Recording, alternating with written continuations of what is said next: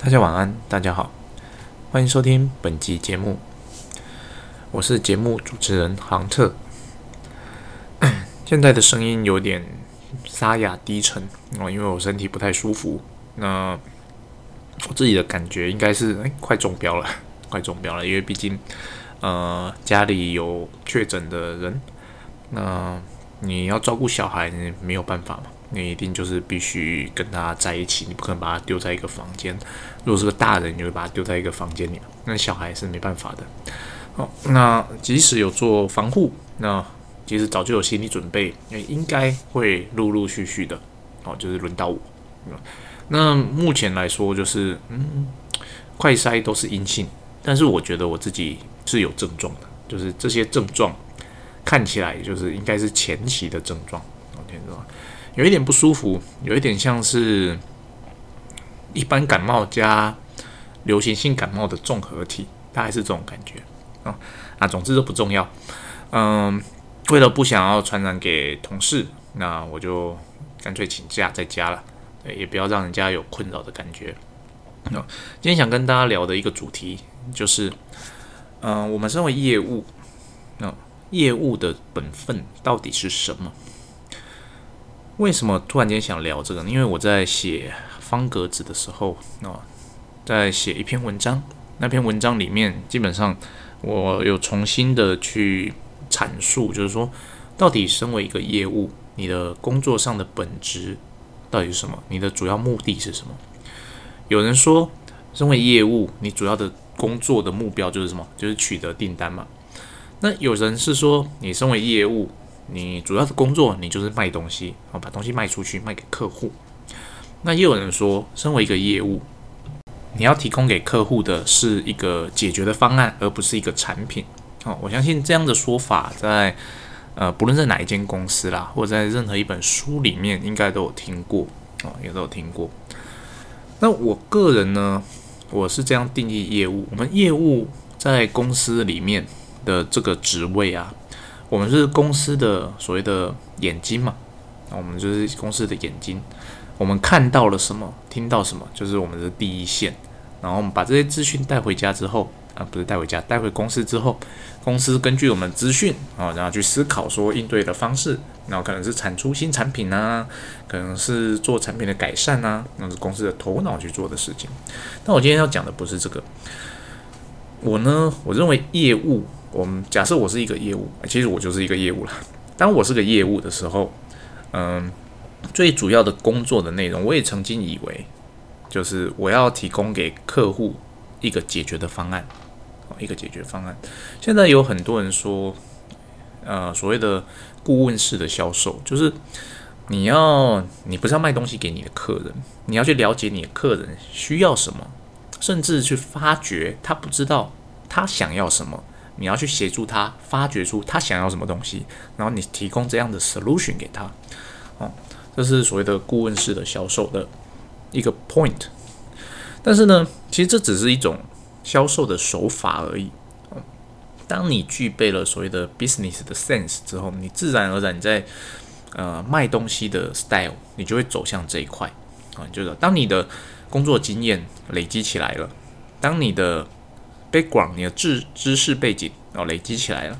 当你看的案件够多了，你自然的而然的，你可以很快的把你在其他地方处理过的案件 link 到你目前到现在正在处理这个案件，于是你就可以提供客户所谓的类咨询的服务。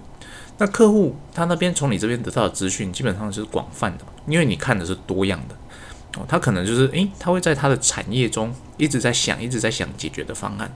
可是呢，因为我们看的产业如果够广的时候，我们就可以引用别的产业的资讯或者是信息带到这个产业来，然后跟客户说明说，诶，我在 A 产业有看过类似的问题，那当时他们的解决方案是叭叭叭叭是什么？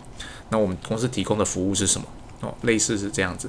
当你业务做久了，那你有自己在自己进修的情况下，自然而然的，你就会走向这样的销售模式。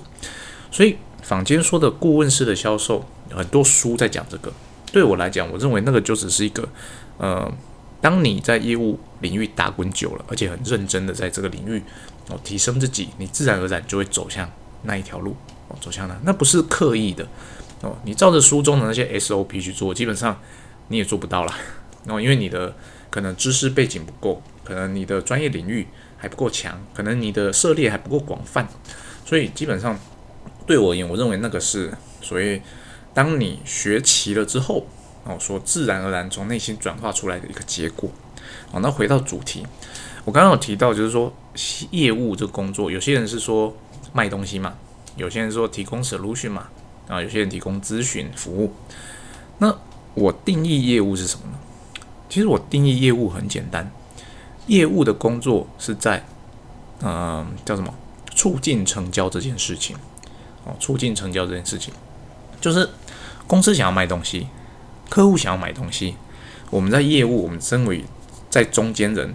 我要做的事情就是把买跟卖这件事情给它 link 起来，好，客户可以找到买到他想要的东西，公司可以卖出公司可以提供的东西，所以我们业务的工作最主要就是促啊，这个字叫什么呢？呃，促成交易啊这件事情啊，促成交易这件事情。其实大家仔细回想一下，我们不论是在卖东西、提供解决方案，或用顾问式的销售的方式。在提供你的业务的 服务的时候，你在做的事情是什么？你就是在做这件事情嘛，在促成 A 公司跟 B 公司彼此间可以有生意往来这件事情，这就是业务最重要的工作。那为什么会有感而发，就是打这篇方格子，或者是讲这个主题呢？主要是因为，嗯，最近有一个案子，啊，有个案子，这个客户呢是我们公司的老客户。那这个老客户呢，他想要买新的设备，那买新的设备。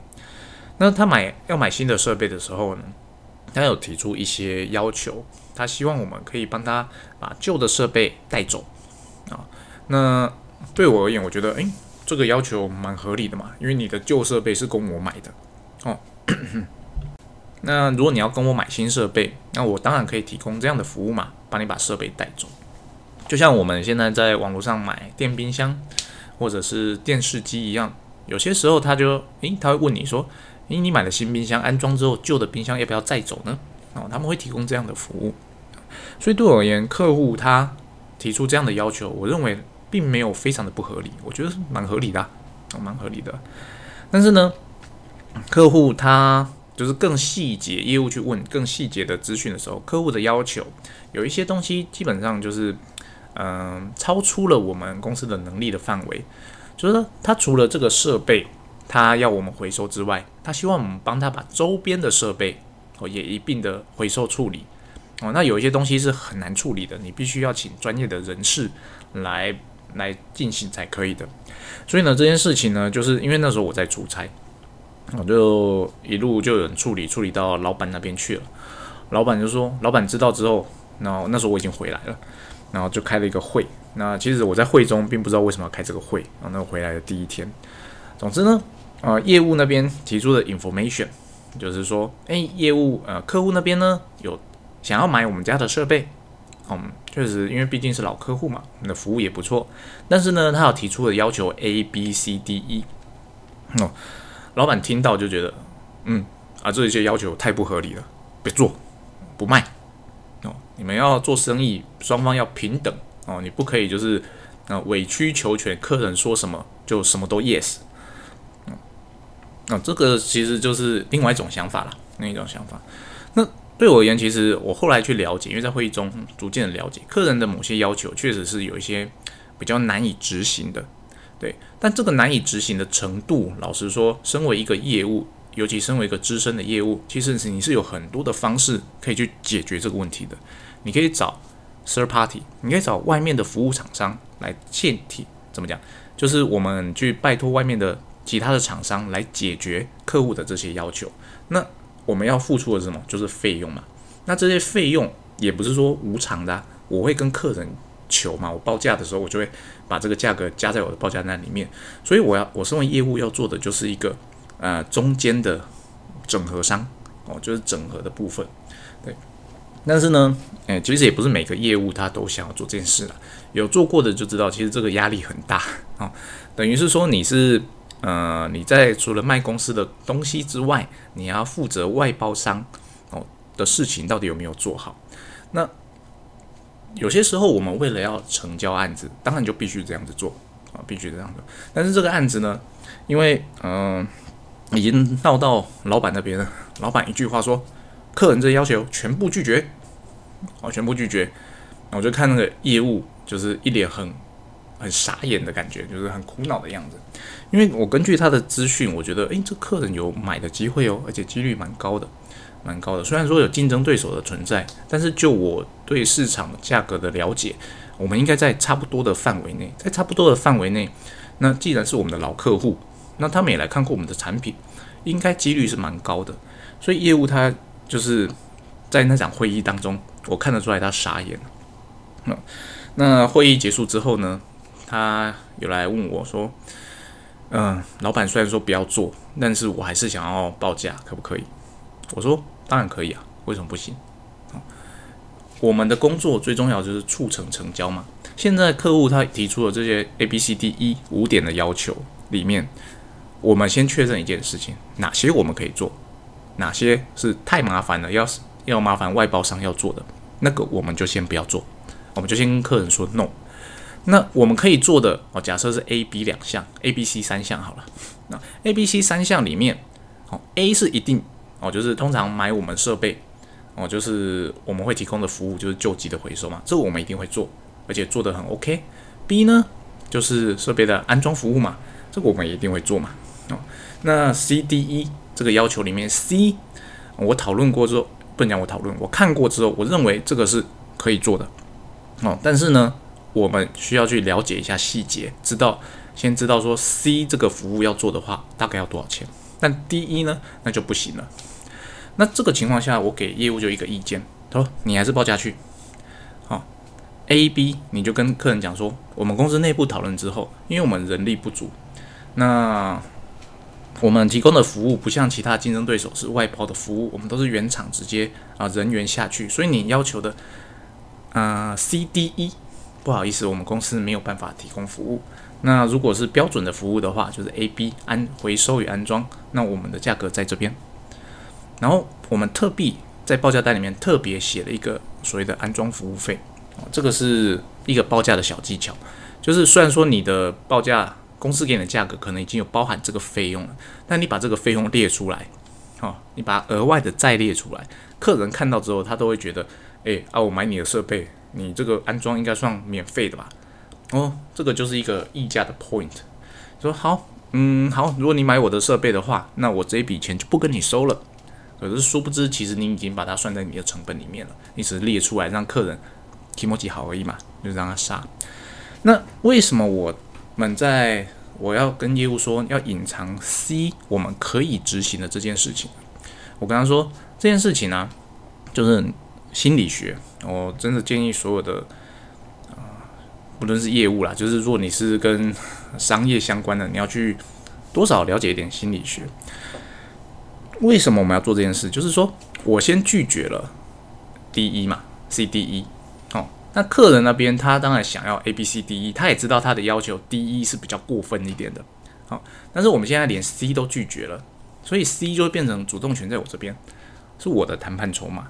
我就跟业务讲说，C 你就知道，如果客户没有提，你就不要主动提；但如果客户提出来了，在那个当下，你就答应他。哦，我是把这个筹码留给我们的业务，说你要把这个筹码先握在手上。哦，当对方提出要求的时候，你再试出出去，就跟那个我刚讲安装费十万块、二十万一样的意思。我的安装费先放在那边，哦，然后让客人砍。那客人提出了额外的要求，就是服务 C 嘛？哎，哦，好，你是我的老客户，我这服务 C 我也帮你做。那其实这些事情就是所谓的，当我们在做每一个案子的时候，尤其到收尾的阶段的时候，我们要做的事情就是模拟。哦，模拟怎么模拟呢？基本上你就是要假装你是客人。当你是客人的时候，你会提出怎么样的要求？你要自己画得出那样的呃路线图。你今天走的是 A 路线，好，客人提出了这样的要求，你会怎么回复？你今天走的是 B 路线，客人提出了这样的要求，你会怎么回复？你要脑袋有这样的剧本，那这样的剧本呢，你自己模拟哦。如果你经验很足的话，通常八九不离十都会照着剧本走。但是呢，有些时候可能我们经验还不够的时候，这时候就找你的同事或找你的主管，请他当客人，哦，来跟你对谈，哦，来看说，诶，他会提出什么样的要求？那提他提出了这样的要求，也许是我有想到的，也许是我没有想到的。哦，那透过这样的不断的练习之后，你就会知道，当每一个案子走到了哦快要收尾的阶段的时候，你就应该要知道怎么样去。把这个案子包装的，让它可以漂亮的收官。我觉得像下那个围棋一样，你要如何去把它收官收好？很多时候，如果你在最后的一步走错了，其实通常到最后一步，客人也不太会变卦了啦。但是你在最后一步走错了，会有一个比较不好的后果，就是你的价格会被客人砍得死死的啊！你会完全没有议价的能力。哦，客人说多少就是多少，他完全看透了你的底价。在这种情况下，其实你是很难去去跟客人做所谓的往来的对对谈的，就是拉扯啦。对我拉一点，你拉一点，你你要求一点，我放一点。哦，做这样子，为什么要做这件事呢？就是谋求公司的最大利益嘛。哦，做业务最忌讳你在报价的时候就直接把底牌给摊出去了。哦，把底牌给摊出去，因为其实这就是一种不做功课，你就认为啊，反正公司底价定在这边，我就价格就出去了。哦，买不买是客人的事。可是你要知道，其实人性很特别，不讲人性很特别啊，人性就是这样子，我们不会相信对方的报价，我们通常不会相信啊。